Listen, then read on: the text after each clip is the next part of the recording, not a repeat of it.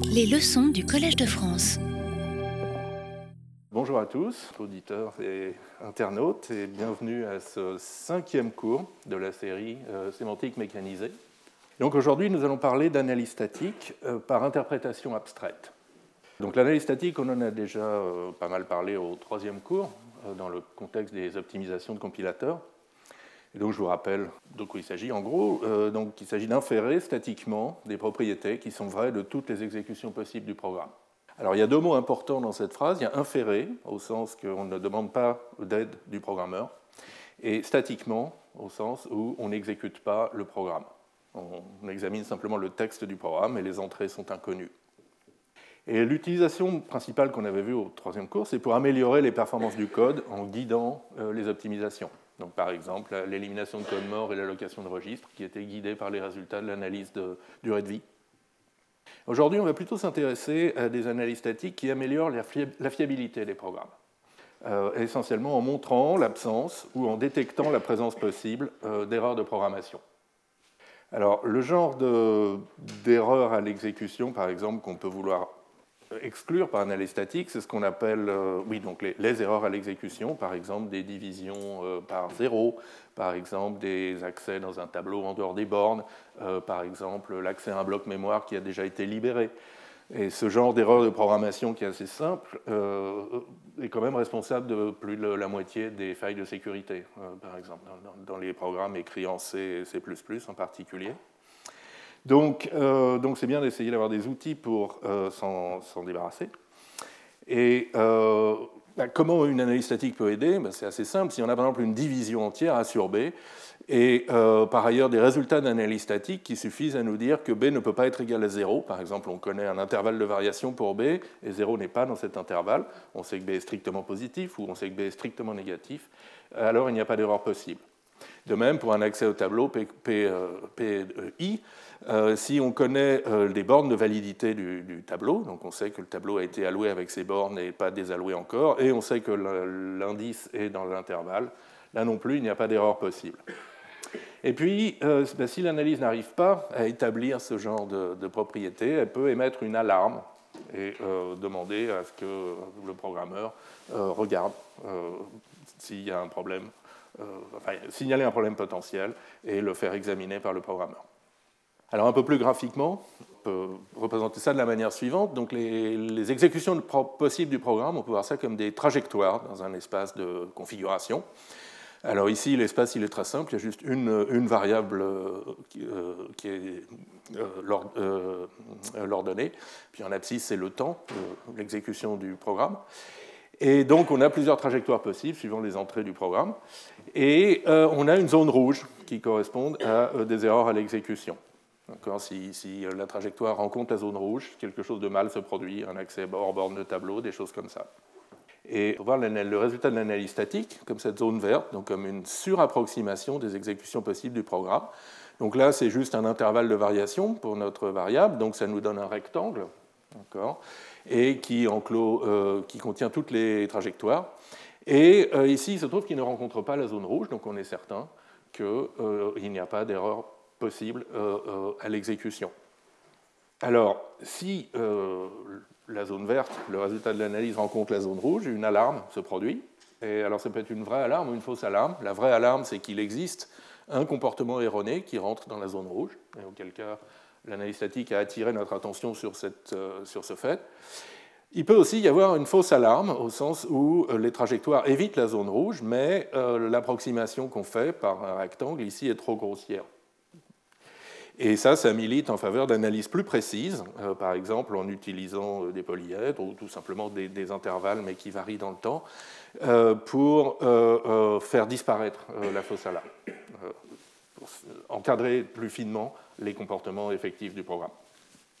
Alors, le genre de propriété vérifiable par analyse statique, donc, comme je l'ai dit, c'est principalement des absences d'erreurs à l'exécution. Euh, donc pour tout ce qui concerne tableau et pointeur, pas d'accès hors borne de tableau, pas de déréférencement du pointeur nul, pas d'accès après une désallocation explicite, respect des contraintes d'alignement du processeur. Euh, en arithmétique entière, donc pas de division par zéro, de préférence pas de débordement arithmétique. En C, C++, les débordements arithmétiques entiers signés sont des comportements indéfinis, donc sont des erreurs de programmation. Le programme peut planter, le programme peut faire n'importe quoi. Dans d'autres langages comme Java ou Camel, ils sont définis. Mais euh, bon, peut-être euh, on veut pas, euh, peut-être ils n'étaient pas prévus par le programmeur. Et le même raisonnement aussi pour l'arithmétique en virgule flottante, dont a parlé Sylvie Boldo au deuxième, au deuxième séminaire en décembre. Généralement, toutes les, opérations en virgule flottante sont complètement définies avec des nombres ou des résultats spéciaux, comme par exemple plus l'infini ou moins l'infini en cas de débordement, ou not a number en cas d'opération indéfinie, 0 que divise 0. Euh, mais souvent, les programmeurs n'ont pas, euh, en particulier dans des schémas d'analyse numérique, qui ne sont pas vraiment prévus pour euh, partir dans des infinis ou des not a number. Et donc, une analyse qui nous dit qu'il n'y en a pas est utile. Autre chose qu'on peut vouloir analyser sur les virgules flottantes, c'est le, nombre de, chiffres significatifs qu'on a encore, en particulier si on soustrait deux nombres qui sont très proches, on a une forte perte de précision, c'est ce qui s'appelle une catastrophic cancellation en anglais. Et euh, encore une fois, certaines analyses sont capables de rendre compte de ces problèmes. Après, il y a encore d'autres propriétés qu'on peut vérifier. On peut valider certaines assertions, certains invariants du programme. Alors, pas des assertions logiques arbitraires, bien sûr, on n'a pas la puissance d'une logique, mais on peut valider des intervalles de variation pour les sorties numériques, certaines préconditions de fonctions de bibliothèque, tel argument ne doit, qu'un pointeur ne doit pas être nul, euh, deux arguments ne doivent pas aliaser. On peut euh, faire des analyses de, formes, donc shape analysis, qui euh, sont des formes simplifiées de, logique de séparation, en fait, qui permettent de raisonner sur les structures de données chaînées et certaines de leurs propriétés. On peut vérifier les politiques de sécurité, comme par exemple euh, le fait qu'une information secrète ne fuite pas, n'est pas révélée dans une sortie publique du programme symétriquement qu'une entrée en laquelle on n'a pas confiance, euh, un champ d'un formulaire euh, web par exemple, euh, n'est pas utilisé comme une requête SQL ou un, ou un morceau de code, d'accord? Ce, qui, fait des attaques possibles. Donc ça, c'est les analyses de flot d'informations. Et puis, certaines analyses statiques établissent des propriétés dites non fonctionnelles, c'est-à-dire qui vont au-delà de la correction du programme, mais s'intéressent par exemple à sa consommation en mémoire ou son pire temps d'exécution dans le cas des, des systèmes temps réel critiques. Voilà, donc le type de propriété qu'on a envie de vérifier par analyse statique. Et maintenant, comment on va le faire? Quelles, analyses on va pouvoir mettre en œuvre? Et jusqu'ici, alors au troisième cours, on a vu des analyses statiques de type flot de données, qui ont l'avantage d'être entièrement automatiques, algorithmiquement efficaces, généralement entre, entre O de n et O de n carré, ce qui est pas mal. Mais les propriétés qu'elles sont capables d'inférer sont très simples et généralement insuffisantes pour montrer l'absence d'erreur à l'exécution. À l'autre bout du spectre, on a la vérification déductive avec des logiques de programme qu'on a vues au, cours précédent, logique de Hoare, logique de séparation, où là on peut vérifier des propriétés arbitrairement complexes, mais ça n'est pas automatique. Même avec une génération euh, automatique d'obligations de, conditions de vérification et, de la démonstration automatique ensuite, il reste euh, à minima le besoin d'annoter le programme par des invariants de boucle, des préconditions et des post-conditions de fonction et euh, donc ça, euh, ça demande quand même beaucoup plus d'efforts de la part des programmeurs. Donc la question qu'on va aujourd'hui, c'est qu'est-ce qu'il y a entre les deux? Et donc une des réponses, c'est euh, l'interprétation abstraite. Et pour la petite histoire, ça c'est une anecdote que j'ai entendue il y a un moment, j'espère ne, pas la, la raconter correctement. donc Radia Kuzo, qui est une des d'autres personnes qui ont inventé l'interprétation abstraite. Donc on raconte que Radia Kuzo, euh, dans les années 70, avait été à l'école Mark Toberdorf, donc euh, célèbre école d'été en informatique qui euh, existe toujours. Elle a lieu toujours au même endroit, le pensionnat d'un lycée au fin fond de la Bavière. Et donc à Mark Toberdorf, elle avait reçu un, suivi un enseignement poussé sur les logiques de programme, évidemment, peut-être même de, la bouche de ou de Wirth, enfin les, grands noms de, de l'époque.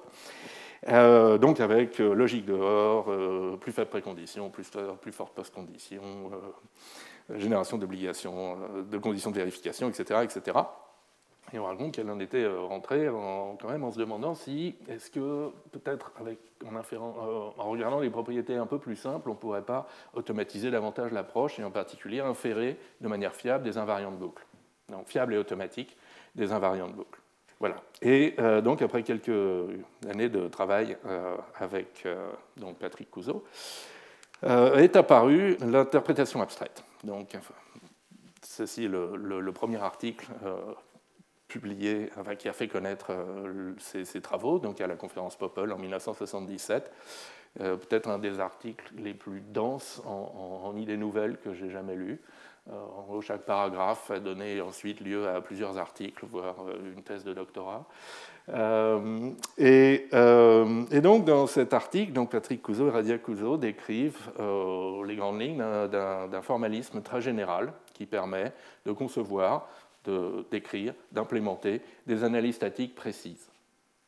Et leur intuition, qui, qui donne le nom à la technique, c'est qu'analyser un programme, en fait, c'est l'exécuter mais c'est l'exécuter non pas avec la sémantique concrète, habituelle, celle qui manipule des nombres, des valeurs, des états mémoire, avec une sémantique abstraite qui manipule, donc, euh, qui calcule à l'intérieur d'un domaine abstrait des propriétés qu'on veut établir. Par exemple, si on veut faire de l'analyse d'intervalles, on va manipuler euh, des propriétés comme x appartient à n1, n2, et donc calculer sur les intervalles n1, n2, c'est ça la valeur des variables x, et non plus juste des nombres. Et à tout moment, on va garantir que le calcul abstrait est une surapproximation du calcul concret. Le calcul concret doit toujours être un des cas capturés par le calcul abstrait. Et c'est ça qui garantit que l'analyse est fiable. Alors, quelques exemples de domaines abstraits euh, qui ont été euh, beaucoup utilisés, qui sont beaucoup utilisés dans les contextes d'interprétation abstraite. Alors, c'est surtout des propriétés sur les nombres. Quelque chose d'assez amusant. Euh, des formalismes plus logiques, comme les systèmes de type, sont très, très bons pour décrire des structures de données, euh, listes, paires, arbres, etc., et aussi des fonctions, mais très mauvais pour dire des choses sur les, nombres, les propriétés des nombres. Euh, et, ces formalismes d'analyse statique, en particulier d'interprétation abstraite, sont en fait extrêmement euh, efficaces pour capturer les propriétés numériques. Par exemple, donc, les intervalles de variation d'une variable, donc x est la du programme, a et b, c'est les bornes qui sont inférées par l'analyse. Des congruences, euh, x modulo a est toujours égal à b, par exemple euh, x modulo 4 est égal à 0. Des relations entre plusieurs variables numériques, ce qu'on appelle l'analyse relationnelle. Par exemple, des inégalités linéaires, euh, où les AI et les C sont des constantes déterminées par l'analyse. Et donc, quand vous avez une, conjonction de ces inégalités, ça vous décrit un polyèdre convexe. D'accord? Alors ça, c'est un petit peu difficile à inférer. Une forme un peu plus facile à manipuler, c'est les octogones, donc, qui sont des inégalités linéaires qui font intervenir seulement deux variables du programme et des coefficients qui sont plus 1 ou moins 1. Et donc ça, ça vous donne euh, des formes à vous les, des polyèdres où euh, les, oui, c'est soit horizontal, soit vertical, soit euh, diagonal à 45 degrés. Certains vont même jusqu'à utiliser des ellipses, donc des, des inégalités non linéaires, des inégalités de degré 2.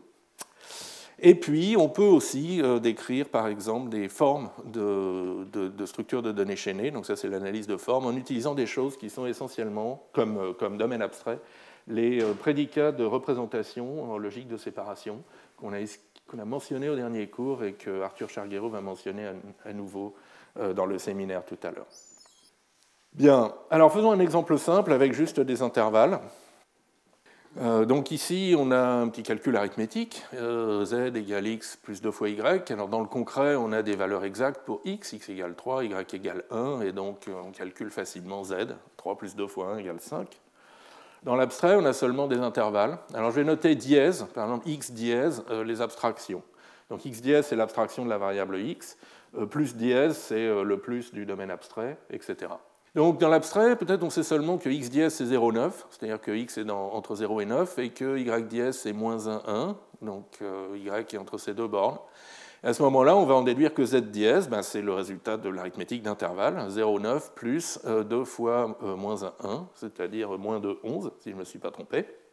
Bon, donc ça c'est facile, on peut le faire assez mécaniquement pour tous les calculs arithmétiques.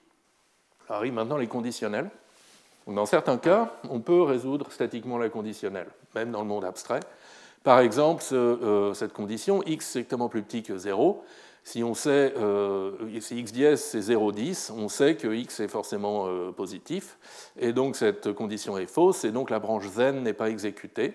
Et du coup, on peut enregistrer ce fait en disant que la valeur abstraite de la variable s, ici à la sortie de cette branche, c'est l'ensemble vide.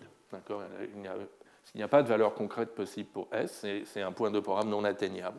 En revanche, dans la branche L, si on refait un test, x strictement plus grand que 0, celui-là, on ne peut pas le vérifier, on ne peut pas le décider statiquement, d'accord, puisque x peut être 0 ou peut être plus grand que 0. Et donc on va exécuter les deux branches. La branche then qui dit que s est égal à 1, et donc s dièse c'est l'intervalle 1, 1. Et la branche else qui met s à 0, et donc s dièse c'est 0, 0.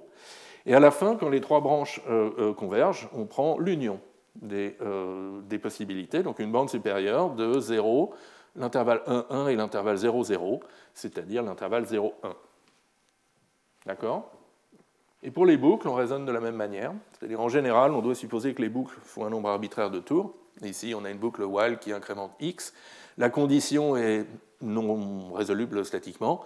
Et donc, euh, tout ce qu'on peut inférer au mieux, c'est qu'en sortie, euh, x est entre 0 et plus l'infini. Il a été incrémenté un nombre inconnu de fois.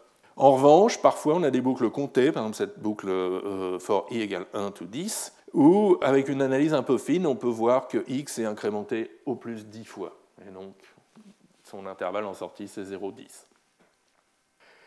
Donc voilà le genre d'interprétation abstraite qu'on peut faire. Donc là, on a vu l'exemple avec les intervalles, et on peut le faire avec d'autres domaines euh, abstraits, ceux qu'on a esquissés. Et euh, du coup, euh, décrivons un peu plus mathématiquement, plus formellement ce que c'est qu'un domaine abstrait. Et donc la, formalisation euh, classique, introduite et développée par Patrick Couzeau, Radia Couzeau et leurs disciples, c'est ce qu'on appelle une correspondance de Galois, ce qui est un gros mot ici pour dire simplement qu'on a un treillis de valeurs abstraites, donc un type A avec un ordre partiel, l'ordre partiel signifiant moins précis ou et deux fonctions. Donc il y a une fonction euh, d'abstraction et une fonction de concrétisation. Donc la fonction d'abstraction alpha, elle vous prend un ensemble de valeurs concrètes et vous renvoie à une valeur abstraite qui euh, rend compte de toutes ces valeurs concrètes. Gamma, fonction de concrétisation, prend une valeur abstraite et vous rend un ensemble de valeurs concrètes qui est toutes les valeurs concrètes euh, dénotées, représentées par cette valeur abstraite. Alors un petit exemple avec des intervalles toujours. Donc là, on fait des produits d'intervalles. On a deux variables x, y qu'on approxime chacune par un intervalle. Euh, à gauche, on a des points dans le plan euh, en rouge. Euh, quand on fait leur abstraction alpha, on peut obtenir le produit d'intervalle 1, 5, croix 1, 3. Et si on concrétise ce produit d'intervalle, on obtient les points ici en bleu de coordonnées entières qui sont dans ces deux intervalles, dans le produit de ces deux intervalles. D'accord? Alors il y, a des propriétés importantes de, cette concrétisation et de cette abstraction. D'abord, ce sont des fonctions croissantes. Ensuite, si vous avez un ensemble de points euh, concrets, point rouge ici, vous abstrayez puis vous concrétisez, vous obtenez quelque chose qui, contient l'ensemble d'origine. Donc vous voyez que tous les points rouges ici sont bien euh, dans ce rectangle de points bleus. Et ça, c'est la condition de sûreté, de correction sémantique de l'abstraction aucun comportement concret, aucun élément concret n'est oublié. On rend compte de tous les éléments concrets quand on abstrait. L'autre condition, c'est maintenant quand on prend une valeur abstraite, on la concrétise et on la réabstrait, on obtient quelque chose qui n'est pas plus grand, qui est inférieur ou égal à euh, euh, ce qu'on avait initialement. Et ça, c'est une condition qui est plutôt une condition d'optimalité, qui montre que nos, abstractions ne sont pas euh, gratuitement imprécise. Par exemple, on pourrait abstraire tout à, top, l'ensemble de tous les points, d'accord? Mais euh, ça ne respecterait pas euh, forcément cette condition. Et donc mathématiquement, ça veut dire que entre l'ensemble partiellement ordonné A et l'ensemble des parties de C, donc les, parties, les, ensembles de, choses concrètes ordonnées par inclusion, euh, gamma et alpha forment une correspondance de Galois isotone. mais ça, veut juste dire qu'on a ces quatre propriétés. Et alors l'intérêt de, présenter les choses comme ça, de faire rentrer nos, domaines abstraits dans cette forme, c'est que ça donne une méthode systématique pour calculer euh, les opérateurs abstraits. Euh, donc rappelez-vous, pour les intervalles, on a dit ben, euh, on a la, somme d'intervalles plus dièse, la multiplication d'intervalles fois dièse, et vous voyez bien ce que c'est. Et de manière générale, euh, quand on fait une interprétation abstraite d'un langage de programmation, on a besoin d'opérations abstraites pour toutes les opérations concrètes euh, du langage.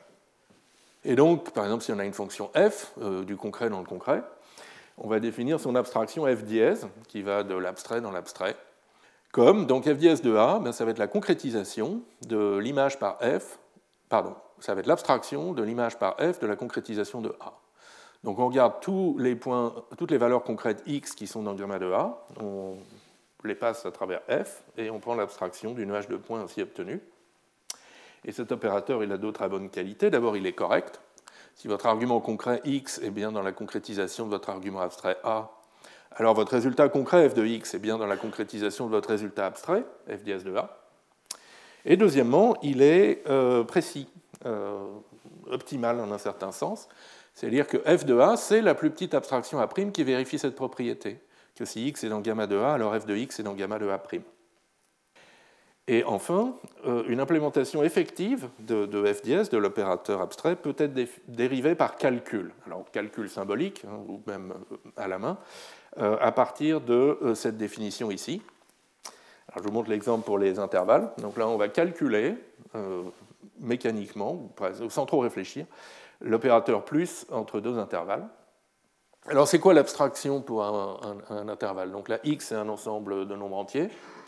Son abstraction, c'est le plus petit intervalle qu'il contient tous. Donc la borne inférieure, c'est l'infimum, la, la, borne inférieure de, de l'ensemble x.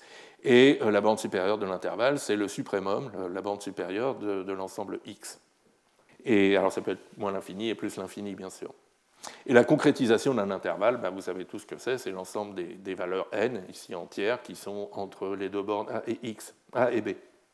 Bien, maintenant, ben, on déroule les définitions. Donc la somme abstraite de l'intervalle A1B1 et de l'intervalle A2B2, c'est l'abstraction des euh, x1 plus x2, tel que x1 est dans la concrétisation du premier intervalle, x2 dans la concrétisation du second on déroule les définitions. Donc c'est un intervalle dont euh, la borne inférieure, c'est l'infimum de cet ensemble, x1 plus x2, tel que x1 est entre A1, B1, x2 entre A2, B2, et la borne supérieure, c'est le suprémum de, euh, cet ensemble. Alors c'est là qu'il ne faut pas aller trop vite, euh, parce qu'il y a une analyse de cas à faire. Si un des deux intervalles est vide, cet ensemble dont on prend l'infimum et le suprémum est vide, et donc on obtient plus l'infini moins l'infini, qui est l'intervalle vide canonique. En revanche, si les deux intervalles sont non vides, c'est-à-dire A1 est inférieur ou égal à B1, A2 inférieur ou égal à B2, ben, on voit assez facilement que euh, c'est l'infimum et le suprémum de l'ensemble des x tels que x est entre A1 plus A2 et B1 plus B2, c'est-à-dire l'intervalle A1 plus B1, A2 plus B2. La définition intuitive, qui consiste à dire ben, c'est toujours A1 plus B1, A2 plus B2, elle est correcte, mais elle n'est pas précise. Dans le cas où un des intervalles est vide et l'autre est assez grand, euh, ça va vous donner un résultat qui est un intervalle non vide, ce qui est une perte de précision. Ce n'est pas le meilleur, euh, le meilleur intervalle qui contient euh, toutes les sommes. Donc voilà, donc ça c'est l'approche calculatoire, et après elle permet de remplir des articles de dérivation d'opérateurs abstraits. Et on peut aussi, de la même manière, définir une interprétation abstraite des commandes. Donc là, ce qu'on a fait, c'est plutôt pour les expressions arithmétiques, booléennes, mais on peut aussi interpréter de manière abstraite les commandes. Donc on se donne une sémantique opérationnelle qui nous dit qu'une commande C démarrée dans l'état S termine dans l'état S'. On se donne une abstraction des états mémoire. Le alpha, il prend un ensemble d'états mémoire, d'accord, ensemble de, de valeurs pour les variables, et vous renvoie un point abstrait. Et le gamma fait l'inverse. Et du coup, on peut dire que l'interprétation abstraite exec dièse d'une commande C, ça va être une fonction de A dans A, qui est donc une fonction de l'état abstrait avant euh, exécution de C vers l'état abstrait après exécution de C, et qui se définit comme ben, l'état abstrait, c'est l'abstraction alpha de tous les états concrets S' qu'on peut atteindre en exécutant C à partir euh, d'un état initial S qui est dans gamma de A la définition que je vous sors du chapeau ici, en fait, même, cette définition, on peut, la dériver euh, de manière plus progressive, ce qui est fait dans les papiers d'interprétation abstraite classique.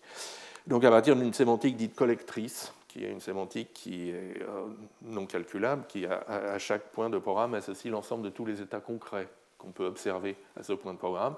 Et ensuite, on fait une abstraction sur ces points, euh, sur ces ensembles par les alphas, et, ensuite on montre que ces abstractions sont reliées par des équations comme ça.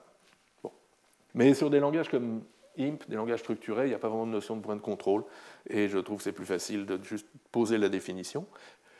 Et une fois qu'on a posé la définition, on peut quand même dériver des choses par calcul, par exemple des équations euh, pour exec dièse. Par exemple, exec dièse de skip, ben, c'est la fonction identité. Skip ne change pas l'état abstrait. Skip ne change pas l'état concret non plus.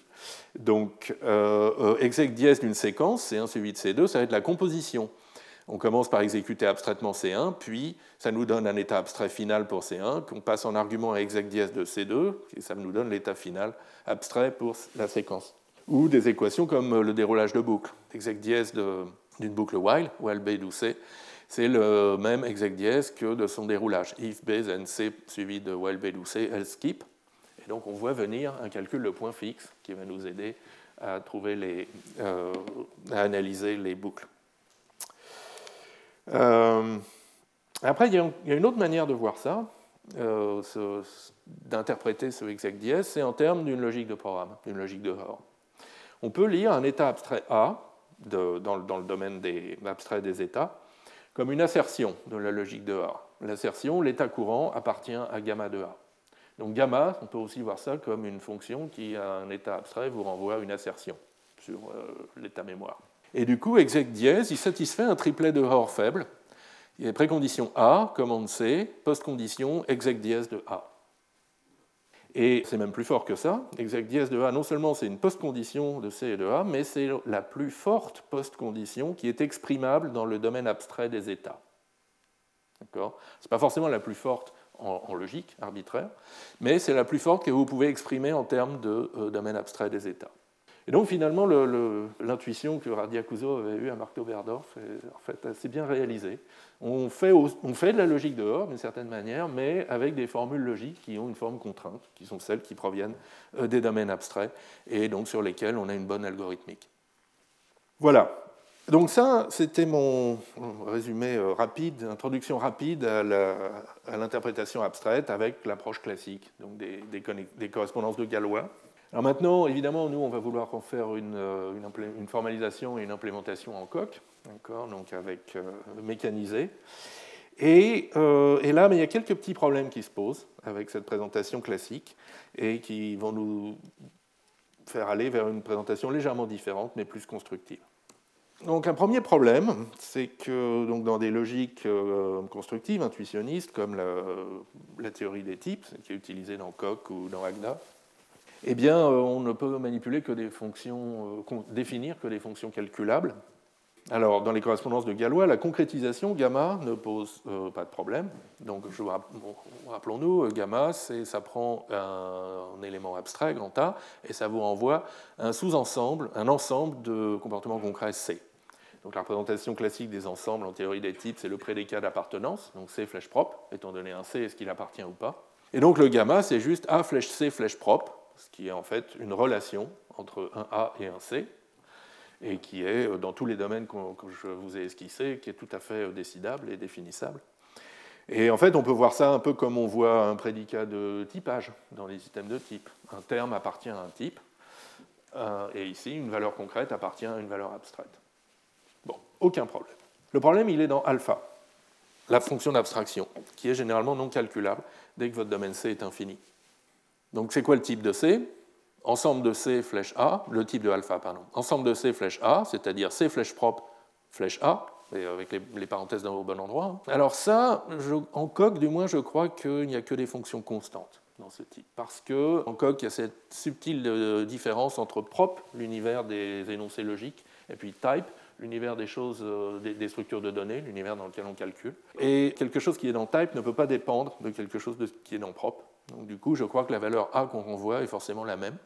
Bon, mais c'est peut-être une, bizarrerie de coq qu'on ne retrouve pas dans d'autres théories des types. Donc, supposons que maintenant notre ensemble il est plutôt présenté par une fonction calculable, C flèche boule. Donc, on peut vraiment calculer un booléen qui dit si euh, oui ou non la valeur concrète est dans l'ensemble.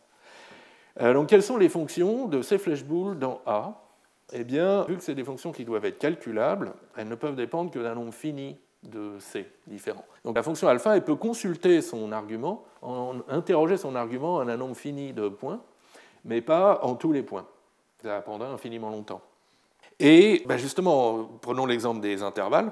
Donc le alpha d'un ensemble S, c'est l'infimum de S et le suprémum de S. Et euh, le, le d'un ensemble infini d'entiers, ce n'est pas calculable. Même ne serait-ce que savoir si votre ensemble d'infini d'entiers il est borné ou bien euh, il contient des entiers arbitrairement grands, c'est indécidable.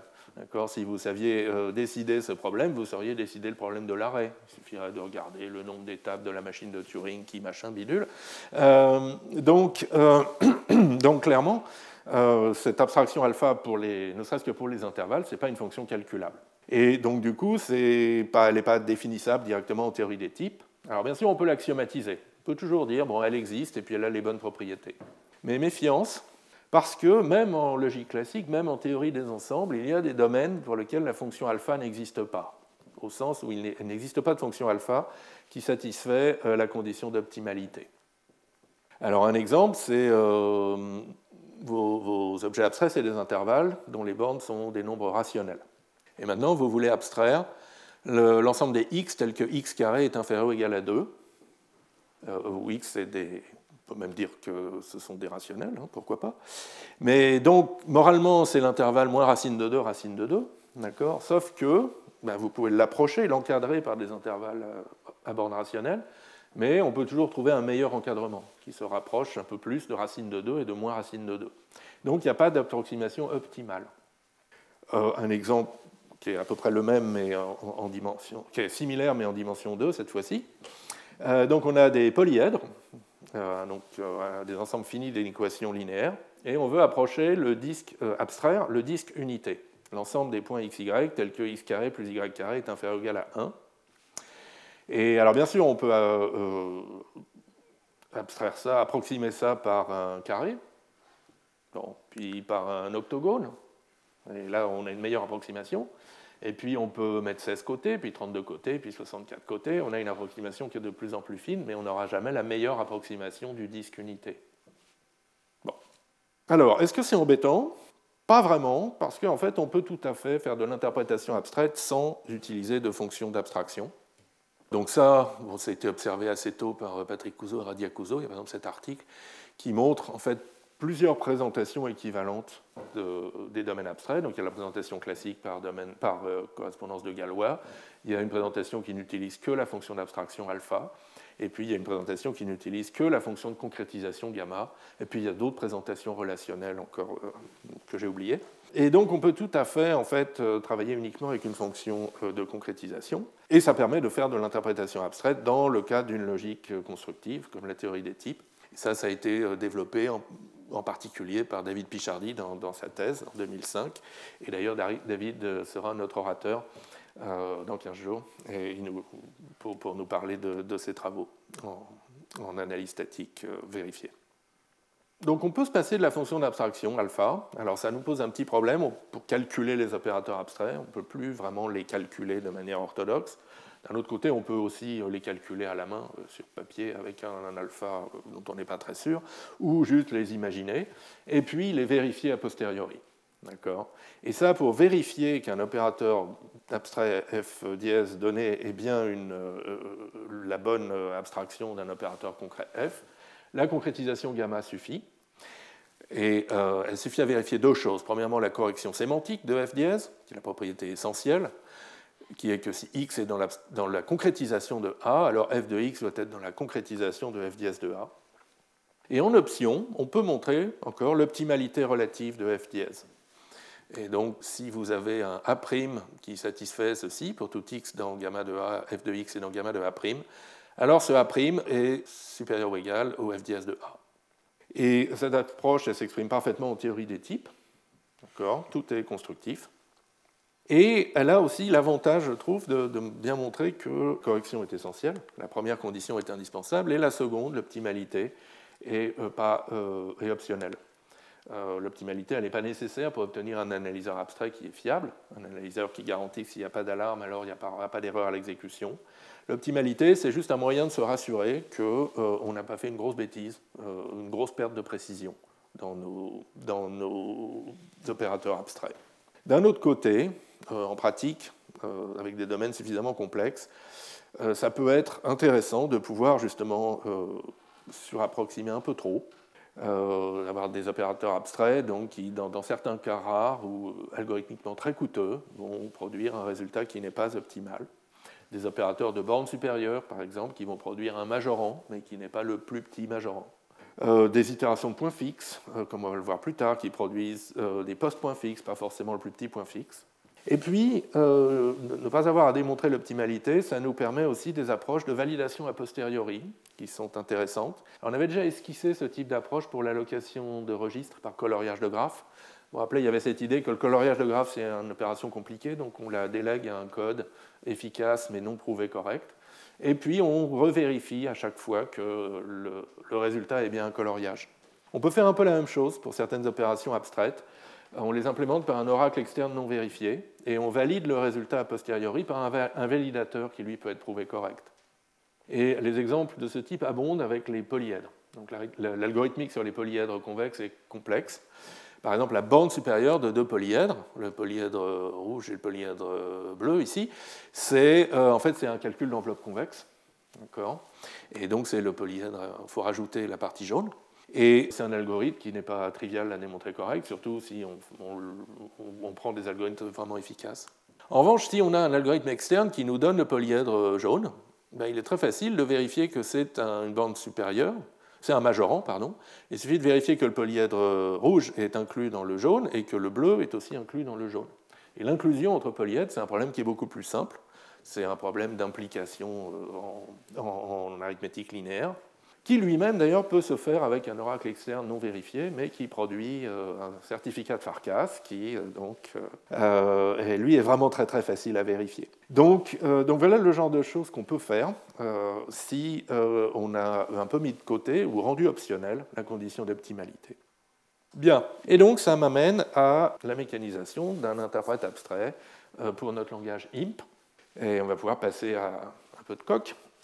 Donc, euh, alors d'abord, il faut modéliser ce que c'est qu'un domaine abstrait. Donc oui, on va faire un interprète abstrait qui est euh, générique. Donc il va être paramétrisé par euh, deux choses. Donc une abstraction pour les nombres entiers, puisque c'est la seule valeur, les seules valeurs manipulées par les programmes IMP, et puis une abstraction pour les états mémoire. Et pour ça, on va utiliser des modules, COC, donc c'est un peu comme les modules de Camel ou de StandardML, si vous connaissez. Un module COC, c'est juste un ensemble de, définitions, de types, de valeurs, de fonctions, de, de, théorèmes, d'énoncés logiques, et, euh, auxquels on donne un nom. Et puis euh, une interface de module, ben, c'est la même chose, mais on peut simplement déclarer, par exemple, les types des fonctions au lieu de euh, les implémenter, et, déclarer des axiomes au lieu de prouver des théorèmes. et donc nos interfaces, il y en a une pour les valeurs, une pour les états mémoire, et elle déclare donc un type T des choses abstraites, un prédicat in, donc qui relie les choses concrètes et les choses abstraites. Donc in c'est A, ça veut dire donc la chose concrète C appartient à l'abstraction A, c'est la même chose que C appartient à gamma de A. Et puis donc des opérations, euh, des opérations abstraites et leurs énoncés de correction sémantique. Alors, je vous montre rapidement. Donc là, c'est l'abstraction des valeurs. Donc il y a le type T, le paramètre int dont on parlait. Donc, étant donné un nombre, z, et un abstrait t, est-ce qu'il appartient ou pas? Ça implique un ordre naturel, qui est l'inclusion des ensembles représentés par les valeurs abstraites. Euh, cet ordre, on a besoin d'une fonction à valeur booléenne qui le décide, qui nous dit si oui ou non euh, euh, on est inclus ou pas. Ça, c'est pour l'itération de point fixe essentiellement. Il nous faut un impérateur abstrait pour abstraire un singleton. Donc, étant donné un z, quelle est son abstraction t avec comme résultat de correction que pour tout n, n doit, appartenir à const de n. Bot, c'est l'ensemble vide, il ne contient aucun entier.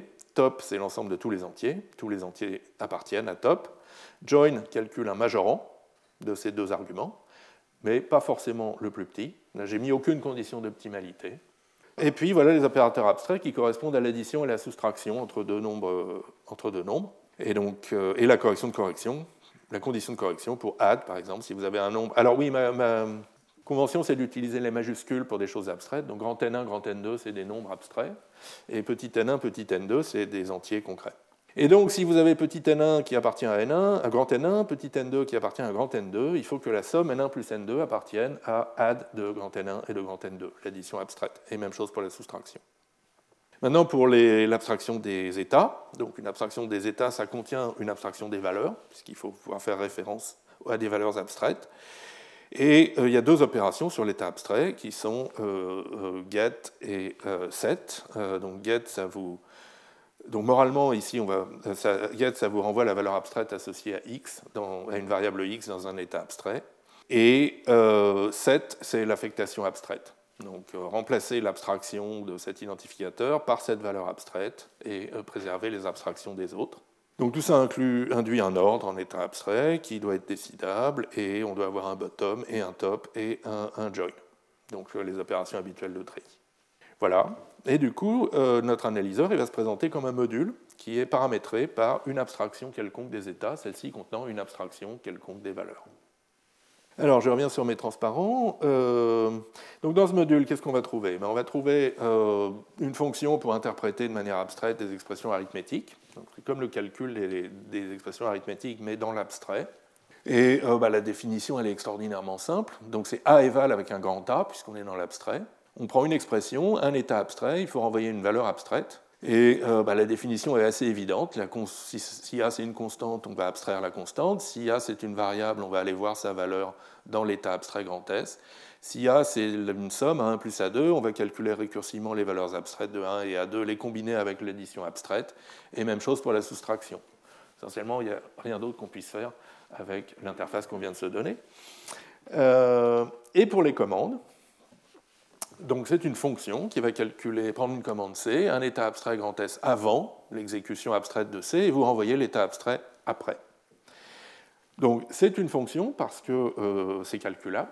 Ce n'est pas comme la sémantique concrète, on ne peut pas écrire une fonction de ce genre parce que la commande peut ne pas terminer. Mais là, on s'assure, parce qu'on est dans l'abstrait, que euh, l'interprétation abstraite termine toujours. Du coup, c'est une fonction qui est euh, récursive sur la structure de la commande. Euh, si la commande c'est skip, ben, on renvoie l'état abstrait avant. Si la commande c'est une affectation, on euh, calcule euh, la valeur abstraite du membre droit et on l'affecte abstraitement à x dans l'état abstrait. Si c'est une séquence, ben, comme on a C1, C2, on interprète C1 dans S, puis C2 dans l'état mémoire abstrait final de C1 de S. Si c'est un if then else, donc pour le moment, on ne va même pas essayer de déterminer la valeur de l'expression booléenne. Donc on va partir du principe que les deux branches sont toujours exécutées abstraitement. Donc c'est exact C1 de S, c'est exact C2 de S. Ça nous donne deux états abstraits finaux va, euh, dont on va prendre la jointure, on va prendre une bande supérieure avec l'opérateur join des états, du domaine des états abstraits. Et pour une boucle while, c'est là qu'arrive à nouveau un calcul de point fixe, comme dans les analyses statiques du, troisième cours. Et euh, essentiellement, donc on essaye de déterminer grand X, donc c'est l'inconnu, qui est l'état abstrait avant d'exécuter le corps de la boucle C. À la première itération, on rentre dans la boucle while avec euh, l'état abstrait grand S, et donc grand S est inférieur ou égal à grand X. D'accord? Et puis à l'itération suivante, si on réexécute le corps on finit le corps de la boucle avec euh, avec comme état final abstrait C exec de C et de X. Et si on réexécute la boucle, on va rentrer avec cet état-là. Et donc il faut que C exec de C et de grand X soit inférieur ou égal à grand X, dans l'ordre des étapes sur les états abstraits. Et on résout ces deux contraintes en calculant un post-point fixe de euh, cet opérateur, donc euh, qui a X, qui envoie grand X sur le join de la jointure de S et de C exec de C de X. Voilà, et donc, allons voir à quoi ça ressemble en coq. Donc, pour le calcul de point fixe, on va réutiliser euh, l'approche euh, avec Fuel, l'approche avec itération bornée, qu'on avait utilisée au début du troisième cours. Donc, on commence une itération à partir de bottom. Et si on trouve euh, un élément S tel que f de S est, inférieur ou égal à S, alors on s'arrête. On a trouvé notre post point fixe. Sinon, on continue l'itération et au bout de n itération, on s'arrête avec top, qui est forcément un post-point fixe, euh, même s'il est totalement imprécis. Et donc, on montre facilement qu'on a bien calculé un post-point fixe, donc quelque chose tel que f de x est inclus dans x. Donc ça, c'est l'interprétation, excusez-moi, l'interprétation abstraite des expressions arithmétiques, comme on l'a vu, sur les transparents, et on démontre un résultat de correction qui est très simple, que si votre état mémoire concret petit s est dans l'état abstrait grand S, alors la valeur euh, concrète de A, petit a éval A petit s, appartient à la valeur abstraite euh, grand A éval petit a grand s. Et la démonstration est une récurrence d'une grande élégance, parce que ça utilise directement les propriétés des opérateurs du domaine abstrait des valeurs, bien sûr. Et donc pour les commandes, on a les, cinq cas qu'on a regardés sur les transparents, avec l'appel du post-point fixe ici. Et euh, là aussi, on montre euh, le résultat de correction, euh, donc qui est que si vous partez d'un état concret petit s, qui est dans votre état abstrait grand S, et que vous avez une exécution concrète de C, qui vous amène de S à petit s', état mémoire concret final, alors cet état mémoire concret final, il appartient bien à l'abstraction, quand c'est exec de C de grand S qu'on a calculé. Et euh, la démonstration, c'est essentiellement une récurrence sur la commande C. Bien sûr, c'est le while qui est un petit peu délicat. Sur le while, on a une récurrence interne sur le nombre de tours de boucle, essentiellement. Voilà. Alors maintenant, on va essayer de faire tourner ça quand même un petit peu. Alors c'est là qu'il faut dérouler du code, il faut implémenter, réaliser un domaine abstrait des états mémoire. Alors là, on va faire un domaine abstrait qui est approprié pour toutes les analyses non relationnelles. Donc, un domaine, moralement, les, états mémoire abstraits, c'est les fonctions des identificateurs dans les valeurs abstraites. De la même manière que les états concrets, c'est les fonctions des, valeurs, des variables dans les valeurs concrètes. Alors, simplement, ce n'est pas des fonctions quelconques, parce qu'il faut pouvoir décider l'inclusion. Et donc, on ne peut pas faire ça en énumérant toutes les variables. Et donc, il faut que ce soit d'une certaine manière des fonctions à support fini. Et donc c'est là qu'il faut dégainer les, maps de la bibliothèque standard de Coq, qui sont des, fonctions à support fini. Et euh, donc un état abstrait, c'est soit bot, bottom, euh, toutes les variables sont à bottom, soit top except, euh, et, une map de Coq, qui dit que toutes les variables sont à top, sauf un nombre fini de variables qui sont décrites par cette fonction finie. Et c'est reflété d'ailleurs dans le get, la définition du get, là, ce que je viens de vous dire. Et euh, on arrive à montrer sans trop problème donc le, définir le set, montrer la propriété du set, euh, décider l'inclusion et implémenter les opérations de treillis, bottom, top et join. Bon. Et euh, alors maintenant, comme application, on va quand même faire tourner une petite analyse. On va prendre comme domaine des valeurs le treillis plat des entiers, donc c'est l'équivalent de l'analyse de constantes, pour, quand on fait une optimisation qui s'appelle la propagation des constantes. Et donc on a le top qui est l'ensemble de tous les entiers, le bottom qui est l'ensemble vide, et entre les deux juste des singletons d'entiers. Donc on sait que c'est exactement euh, la valeur d'un entier.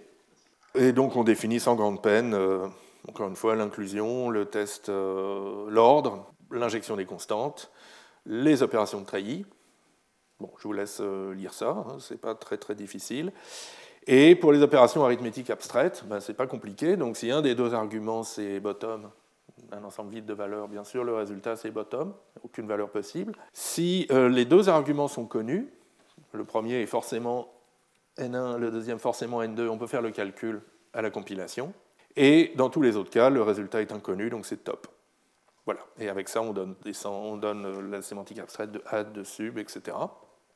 Et on peut enfin instancier notre analyseur donc sur ce domaine plat des entiers, sur le domaine des états qui lui correspond, et faire quelques analyses. Alors voilà un petit programme euh, IMP, qui est un petit peu compliqué. Euh, au début, x égale 0, y égale 100, z égale x plus y. Donc on sent bien qu'on peut calculer statiquement que z vaut 100. Et ensuite, on a une conditionnelle si x est égal à 0. Dans un cas, on met y à x plus 10, et dans l'autre cas, on met y à 10. Mais en fait, c'est la même chose, puisque on sait que x est égal à 0. Et puis ici, on incrémente x. Et donc, si on fait tourner notre analyseur, et on lui demande c'est quoi les valeurs abstraites de x, y et z à la fin, il nous dit z c'est just 100, donc on sait que c'est exactement la valeur 100, ce qui est vrai. y c'est just 10, on sait que y vaut 10, alors ce qui est un peu plus surprenant, mais en fait c'est parce que y vaut 10 dans les deux branches, la branche zen et la branche else, et l'analyse a été capable de le voir. En revanche, il dit que x est top, x est inconnu, et ça c'est parce que notre analyse n'est pas très précise, elle ne s'est pas rendue compte que la condition x égale 0 est toujours vraie, et donc elle a analysé les deux branches. Dans la branche then, x prend la valeur 1, dans la branche else, x garde la valeur 0, et donc le join dans notre domaine euh, de, ces deux valeurs, c'est top. Il n'y a, pas d'approximation plus précise. Voilà. Alors, si vous voulez faire, euh, vous amuser avec tout ça, vous pouvez essayer d'écrire un domaine abstrait pour l'analyse des signes. Donc ça, c'était le, c'est le premier exemple qui est pris en introduction dans le papier mythique Popol 77. Et donc, pour chaque variable, on veut savoir si sa valeur est toujours positive, disons positive ou nulle, c'est plus simple, toujours négative, strictement, ou de signe inconnu. Et puis ben, après, les opérateurs abstraits, euh, sur plus, moins, c'est la règle des signes, en fait, pour euh, l'addition, pour la soustraction on va revenir sur cette imprécision de l'analyse qu'on a vue ici. qui est liée au fait qu'on analyse très mal les, les conditions booléennes. Et on peut faire beaucoup mieux. Alors, déjà, la première chose qu'on pourrait faire, c'est essayer de calculer une valeur abstraite pour les expressions booléennes. On peut tout à fait se donner un domaine abstrait des booléens, euh, bottom, true, false, top, top voulant dire je ne sais pas, et, euh, des conditions euh, qui peuvent être résolues statiquement, comme ce if x égale 0, si on sait que statiquement que x vaut 0.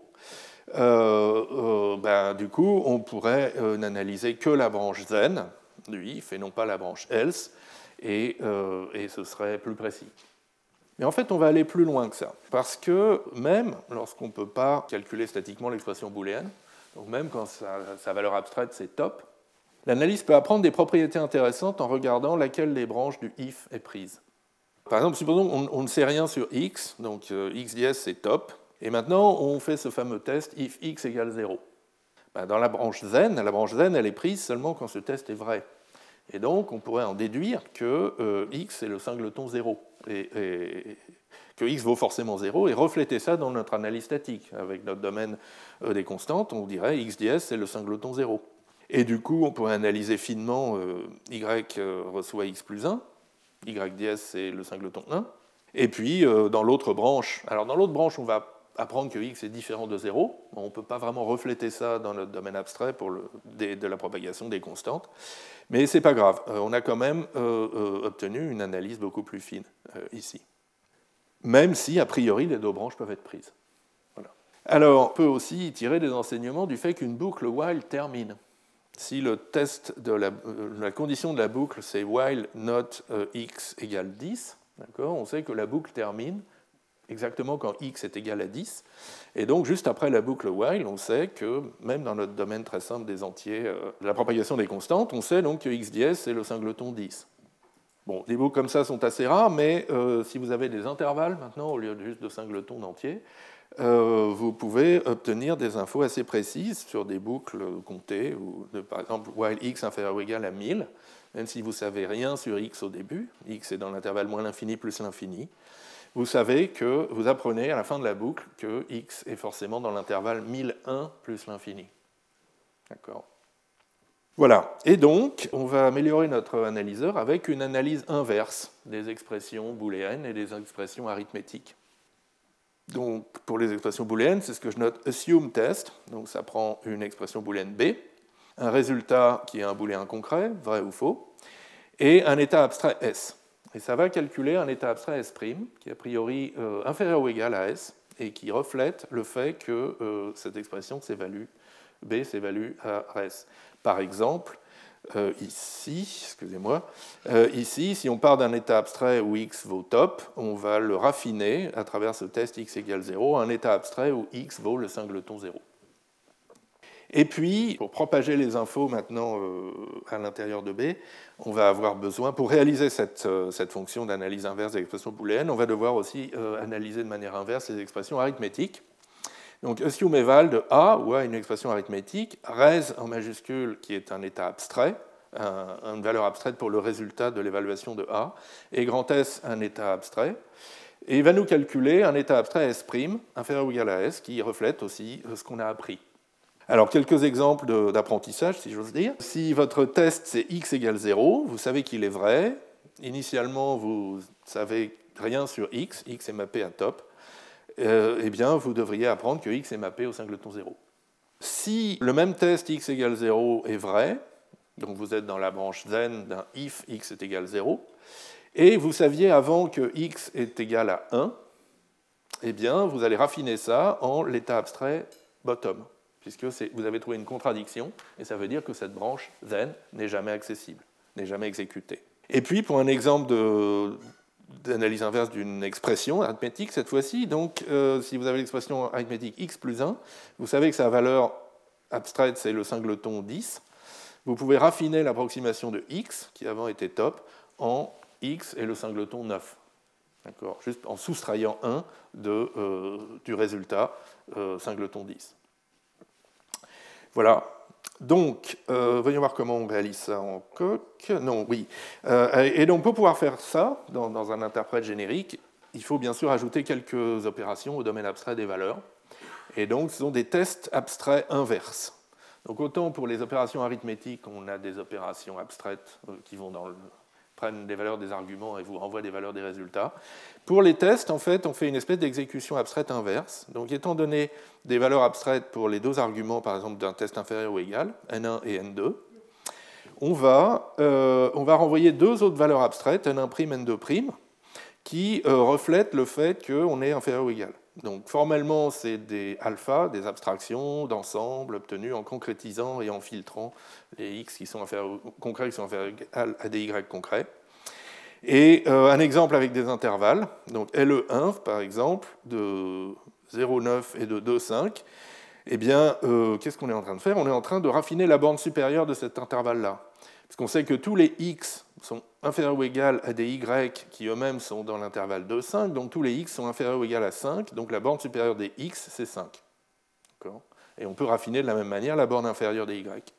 Et puis si on a un test d'égalité, si on sait que euh, un entier qui est entre 0 et 5 est égal à un autre entier qui est entre 4 et 9, on va prendre l'intersection de ces intervalles. On sait que les deux entiers sont entre 4 et 5. Donc voilà euh, les opérateurs abstraits qu'on se donne en plus. Et avec ça, euh, on peut faire un meilleur interprète abstrait, excusez-moi, euh, qui est dans l'autre fichier abst_interp2, et donc qui commence à reprendre l'interface des valeurs, du domaine des valeurs qu'on avait avant, et lui ajoute euh, quelques petites choses dont on va avoir besoin maintenant pour analyser plus finement. Un opérateur MIT, qui est un opérateur de un minorant, un opérateur de borne inférieure, symétrique du join. Un test décidable d'appartenance d'une valeur concrète à une valeur abstraite les quatre opérateurs inverses pour l'analyse des comparaisons. Alors les spécifications ne sont pas très jolies, hein, je ne vous les lis pas à voix haute. Et un autre truc sur lequel on va revenir très vite. Donc on a toujours l'interprétation abstraite en avant des expressions arithmétiques, mais on a maintenant nos interprétations abstraites en arrière. Peut-être, bon, je vais, les faire dans l'ordre. donc ça c'est l'interprétation abstraite des, des, évaluations, donc des expressions arithmétiques. Par exemple, si, si votre expression A c'est une constante n, alors on teste, est-ce que cette constante appartient bien à la valeur abstraite res euh, euh, euh, qu'on a trouvée par ailleurs pour A? Si oui, tout va bien, mais sinon, on a trouvé une contradiction. La constante 1 ne peut pas appartenir au singleton 2, quelque chose comme ça, et donc on est dans une branche non atteignable, on renvoie le bottom, l'état abstrait bottom.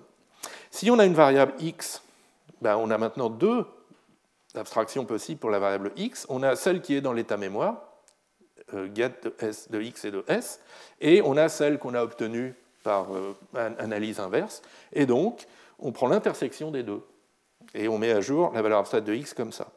Alors maintenant, si vous avez un plus, euh, si votre expression a c'est plus de a1 et de a2, alors on peut quand même trouver des choses, c'est un petit peu délicat. Donc on a bien sûr une interprétation abstraite pour le petit a1 et le petit a2, qu'on obtient par calcul direct. Mais on a une autre interprétation abstraite, un autre ensemble de valeurs possibles pour petit a1 qu'on obtient en soustrayant à l'ensemble des valeurs possibles pour le résultat, pour la somme, l'ensemble des valeurs possibles pour A2. D'accord? Ça, c'est autre, un autre ensemble de valeurs possibles pour A1. Et de la même manière, on a un autre ensemble de valeurs possibles pour A2 qui s'obtient par une soustraction aussi, res moins N1. Et donc, on peut propager ces, informations en appelant récursivement Asium eval dans A1 et dans A2. Et pour la soustraction, c'est pareil, sauf qu'il faut faire un peu attention aux signes. Donc là, on a une addition et là, une soustraction dans l'autre sens. Et avec ça, on démontre sans grande peine que l'état mémoire abstrait raffiné qu'on obtient, Asium eval A res de S, euh, que, l'état mémoire concret pardon, appartient bien toujours à, cette, euh, est bien dans l'état raffiné et donc ce qui prouve la correction de cet état raffiné, obtenu par interprétation euh, inverse. Et bien pour les fonctions booléennes, c'est similaire, il y a juste un petit peu plus de cas, donc je ne vais pas tous vous les faire. Donc les cas de base, si B est true ou false, ben on voit est-ce qu'on a une contradiction avec la valeur booléenne qu'on a intuitée, euh, qu'on a obtenue par ailleurs? Si oui, on renvoie un bottom. Si on a un test d'égalité, on, inverse euh, avec l'opérateur inverse du domaine et on propage à l'intérieur des a1 et des A2 par euh, évaluation inverse, euh, interprétation abstraite inverse des expressions. Même chose pour un inférieur ou égal.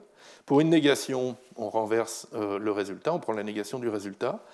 Pour un et, donc si on sait que le et est vrai, on sait que les deux conditions sont vraies. et donc on peut les raffiner en séquence. Et si le et, et on sait qu'il est faux, on sait quand même qu'une des deux conditions est fausse, et donc on peut quand même raffiner euh, avec un, join. Euh, voilà, et donc là aussi on montre euh, la correction sans, sémantique, sans grande difficulté. Donc ça c'est la première amélioration. Et maintenant la deuxième amélioration, c'est ah oui, pardon. Et du coup, on peut utiliser ça pour améliorer l'analyse des commandes. Simplement, à chaque fois qu'on analyse un if then else ou un while, on sait, par exemple, quand on rentre dans la branche zen, que le test est vrai, et donc on utilise ça pour affiner l'état abstrait grand S avant d'analyser la branche zen, et puis euh, dans la branche else, on sait que le test est faux. Dans une boucle while, à chaque tour de boucle, on sait que le test, le test de la boucle est vrai, et à la fin de la boucle, on sait que le test est faux. Et donc l'autre amélioration qu'on va faire maintenant, c'est sur le calcul de points fixes. Et donc ça, c'est encore une autre euh, idée euh, euh, brillante qui apparaît dès le papier Popol 1977, qui est que jusqu'ici, on n'a pas de bonne solution pour calculer les postes points fixes. Au troisième cours, on a vu donc deux approches. Il y a l'approche du théorème de Knaster-Tarski, donc on itère à partir de bottom, et on est sûr d'obtenir même le plus petit point fixe en un temps fini, pourvu que l'opérateur soit croissant et qu'il n'y a pas de suite infinie croissante de valeurs abstraites dans votre domaine. Et puis, il y a l'approche euh, avec Fuel, où on n'a pas besoin de ces conditions supplémentaires, simplement, au bout d'un grand N itération infructueuse, on renvoie top, ce qui est un résultat, une surapproximation, un post-point fixe. Et le problème, quand on utilise, essaye d'utiliser ces approches en pratique, c'est que la première, celle de Knaster-Tarski, ne s'applique pas toujours ou alors est trop lente, et la deuxième est trop imprécise. Alors pourquoi la première ne s'applique pas toujours? C'est que de nombreux domaines abstraits intéressants ont des suites infinies strictement croissantes. Ne serait-ce que les intervalles. L'intervalle 0,0, il est strictement inclus dans l'intervalle 0,1, qui est strictement inclus dans l'intervalle 0,2, qui est strictement inclus, etc. Et, euh, telles suites euh, strictement croissantes apparaissent naturellement quand vous analysez des boucles non comptées, comme cette boucle euh, qui incrémente x tant qu'une condition est vraie. Et, oups, pardon, à la premier tour de boucle, votre x abstrait c'est 0,0. Au, pardon, au premier tour de l'itération de point fixe de l'analyseur, le x abstrait c'est 0,0, puis c'est 0,1, puis c'est 0,2, puis c'est 0,3, et ça termine jamais. Dans une approche de Knaster-Tarski. Dans d'autres cas, l'itération de Knaster-Tarski va terminer, mais trop lentement, va prendre trop de temps.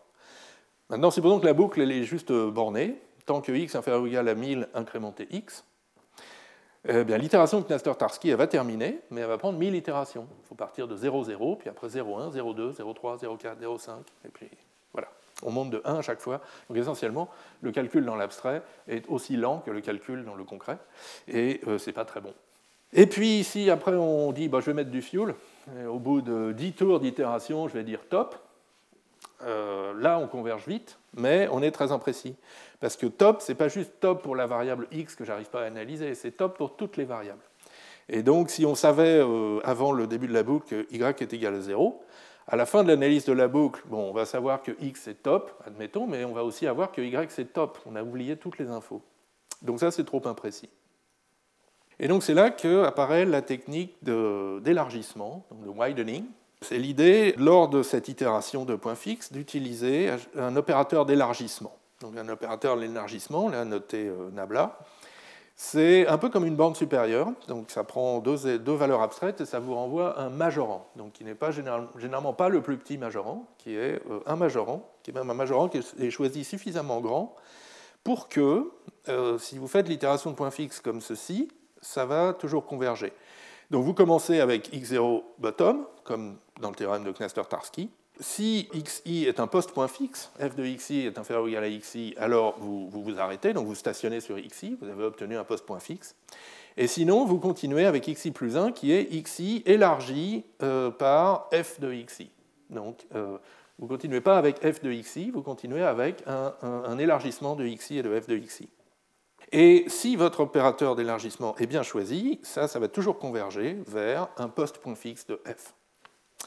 Et alors maintenant, toute la magie noire, c'est comment on choisit les opérateurs d'élargissement. Donc ça, c'est l'élargissement standard pour les intervalles. Donc intervalle L1H1 élargi par L2H2.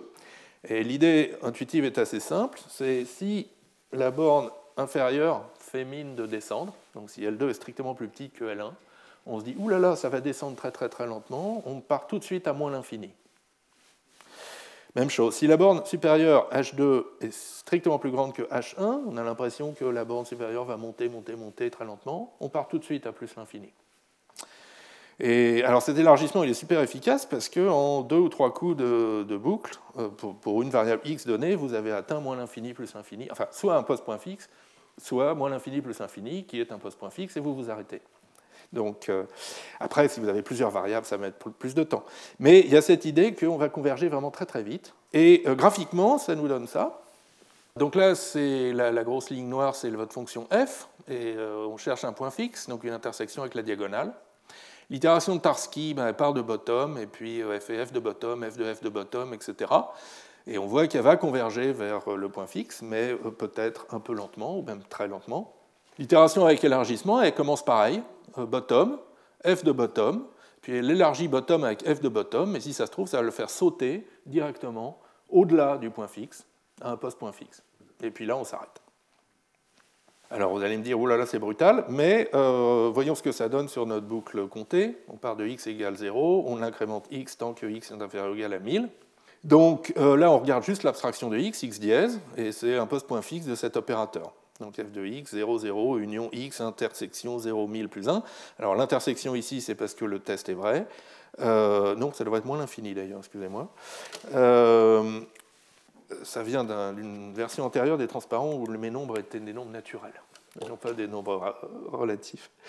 Euh, donc voilà, donc croyez-moi sur parole, on cherche un, un post-point fixe de cet opérateur sur les intervalles. Et donc on commence à bottom. On fait ensuite euh, x0 élargi par f de x0, c'est-à-dire euh, bottom élargi par 0, 0, et ça nous donne 0, 0. L'itération d'après, on élargit x1 avec f de x1, c'est-à-dire 0, 0 élargi par 0, 2 et 1. Donc là, la borne inférieure ne bouge pas, donc l'élargissement dit bon, c'est bon, je la garde. La borne supérieure fait mine d'augmenter, elle part tout de suite à plus l'infini. Et x2, bah, c'est déjà un post-point fixe.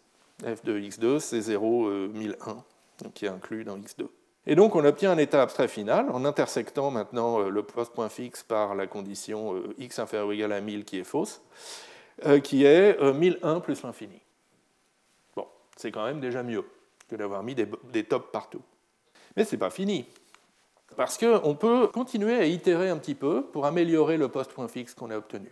maintenant, on fait une deuxième itération, on part, on part de y0 qui est un post-point fixe quelconque, et puis on va faire juste yi plus 1 égale f de yi.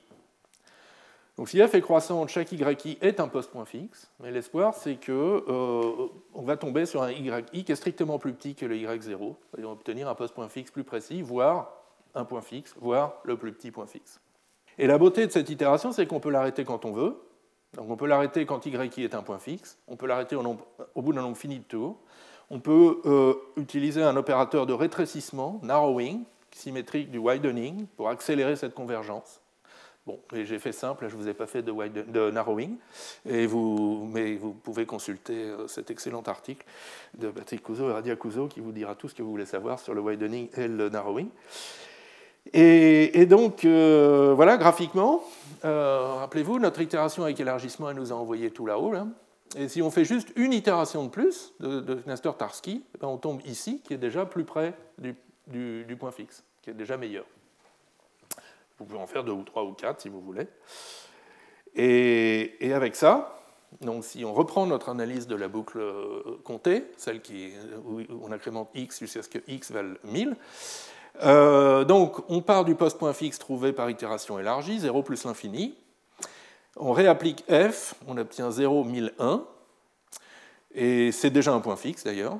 Euh, f de 0,1001, c'est 0,1001. Et l'état abstrait final, on intersecte 0,1001 avec 1001 plus l'infini, et ça nous donne 1001, 1001. Donc on a déterminé la valeur finale de x, qui est 1001, en euh, 3 ou 4 itérations de l'opérateur de boucle, et non pas en 1000 itérations. Voilà. Alors, la mise en œuvre de tout ça en coq, euh, on va regarder euh, rapidement.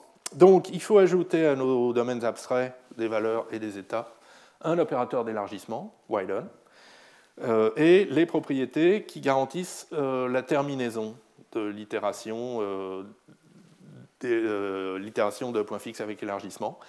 Et essentiellement, ça revient à dire que cet ordre, qui, en fait capture la relation entre deux éléments successifs de la suite d'itération, que cet ordre est bien fondé. Il n'y a pas de suite infinie. Et du coup, on va pouvoir implémenter le calcul du post-point fixe par une récursion notérienne sur cet ordre, une récursion qui termine toujours. On n'aura pas besoin de, fuel et de, forcer la terminaison à top. Alors, on regarde ce que c'est. Euh, alors, ça demande un peu de travail quand même, mais donc on va passer rapidement. Donc, ça, c'est l'interface des valeurs abstraites. Et euh, donc, comme promis, voici l'opérateur d'élargissement. Euh, on a juste besoin de savoir que c'est un majorant de son premier argument, en fait, vu, la manière dont j'ai écrit l'itération. Et euh, là, pour garantir la convergence, en fait, je, dis qu'on a une mesure des valeurs abstraites qui vaut 0 pour top, qui décroît quand on élargit et qui décroît strictement quand on élargit et qu'on n'a pas encore obtenu un post-point fixe. Donc ça, c'est une manière plus simple de montrer l'existence d'un ordre bien fondé. Ça implique l'existence d'un ordre bien fondé, mais du coup, ça va être un peu plus facile euh, de généraliser cet ordre pour obtenir un ordre sur les états euh, mémoire euh, abstraits. Et donc ça, c'est le calcul de post-point fixe avec élargissement et, raffinement plutôt que rétrécissement. Donc là, on a l'itération qui monte, donc qui part de bottom et qui monte et qui s'arrête parce que c'est une, récursion notérienne, donc euh, qui fait une récursion sur le fait que son argument S est accessible dans cet ordre euh, bien fondé. Et, donc, euh, ben voilà, si f de S est inférieur ou égal à S, on s'arrête, et sinon, on continue avec, on itère avec l'élargissement de S et de f de S. Et puis une fois qu'on a obtenu un post-point fixe, on fait un nombre fini de tours d'itération vers le bas, euh, de post-itération. Et euh, alors comme je n'ai pas démontré, j'ai pas exigé que mon opérateur F est croissant, il faut quand même que je vérifie à chaque tour que euh, je suis encore un post-point post fixe. Bon, mais c'est un test facile. Et donc je m'arrête soit quand j'ai plus de fuel, soit quand j'ai fait trois tours, soit quand je n'ai plus un post-point fixe. Et, euh, bien voilà, en combinant les deux, j'obtiens bien un post-point fixe, et on va voir qu'expérimentalement, il est bien meilleur que celui qu'on obtient précédemment. Ce qui me fait très plaisir, on n'a même pas à démontrer que l'opérateur grand F est croissant, ce qui est euh, souvent difficile. Si vous vous rappelez la fin du troisième cours, j'avais un peu sué pour montrer que mon opérateur de calcul de, des, ensembles de, variables vivantes euh, euh, étaient croissants. Et là, en fait, l'élargissement est tellement bien fait qu'il n'y a même pas besoin d'un opérateur que f soit croissante. Et donc maintenant, tout le, reste du code est inchangé, d'accord? On utilise ce nouvel opérateur de post-point fixe ici. Alors maintenant, il faut implémenter tout ça. Donc euh, notre implémentation des états mémoire va être un petit peu plus compliquée parce que donc il faut l'opération de widening, d'élargissement, qui est essentiellement un élargissement point à point. Euh, sur chaque euh, valeur abstraite de chaque variable. Et euh, en revanche, pour montrer que l'ordre d'élargissement est bien fondé, c'est là qu'on souffre. Donc il faut arriver à mesurer nos, fonctions, nos, états mémoire abstraits. Alors ça aide qu'on a une infinité de valeurs à top et qu'elles ont toutes comme, mesure zéro. Donc on arrive quand même à faire une somme des mesures et à raisonner dessus. Mais bon, bref, j'ai beaucoup souffert pour faire ces lemmes. Et, mais on en déduit quand même facilement le, bon résultat. On en déduit ensuite le, bon résultat de, de bonne fondation. Et puis, maintenant, comme domaine abstrait intéressant, on va passer aux intervalles. C'est quand même celui sur lequel on a des jolis exemples. Alors là aussi, il faut travailler un peu pour définir euh, les intervalles en coq et les prouver corrects. Donc, euh, donc j'ai commencé en définissant le type Z1, entier relatif complété par un plus l'infini. Donc ça, on peut dire c'est des intervalles un peu euh, avec juste une bande supérieure et sur lequel on a une arithmétique, c'est déjà un petit domaine abstrait, puis des opérations min,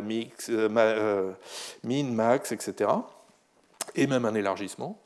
Et ensuite, pour un intervalle, ben, on va faire une paire de deux bornes, inférieure, supérieure. Donc la borne inférieure, c'est un z union plus l'infini. Et comme je n'avais pas envie de refaire toutes mes définitions pour z union moins l'infini, je donne une borne. La borne inférieure, en fait, c'est une borne supérieure pour l'opposé du nombre. Et donc, c'est soit un z, soit un plus l'infini.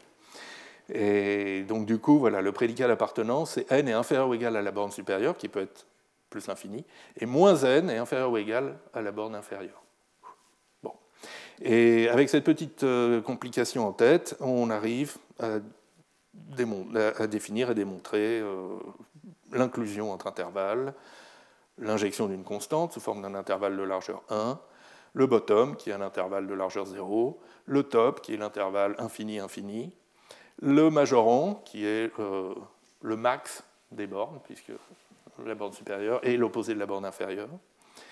Euh, les opérateurs abstraits, donc le add, ça correspond à la dérivation qu'on avait faite sur le transparent. Pour la soustraction, on définit d'abord l'opposé. Le meet, qui est donc des minimums sur les bornes. L'analyse inverse des comparaisons, qui est un petit peu compliquée.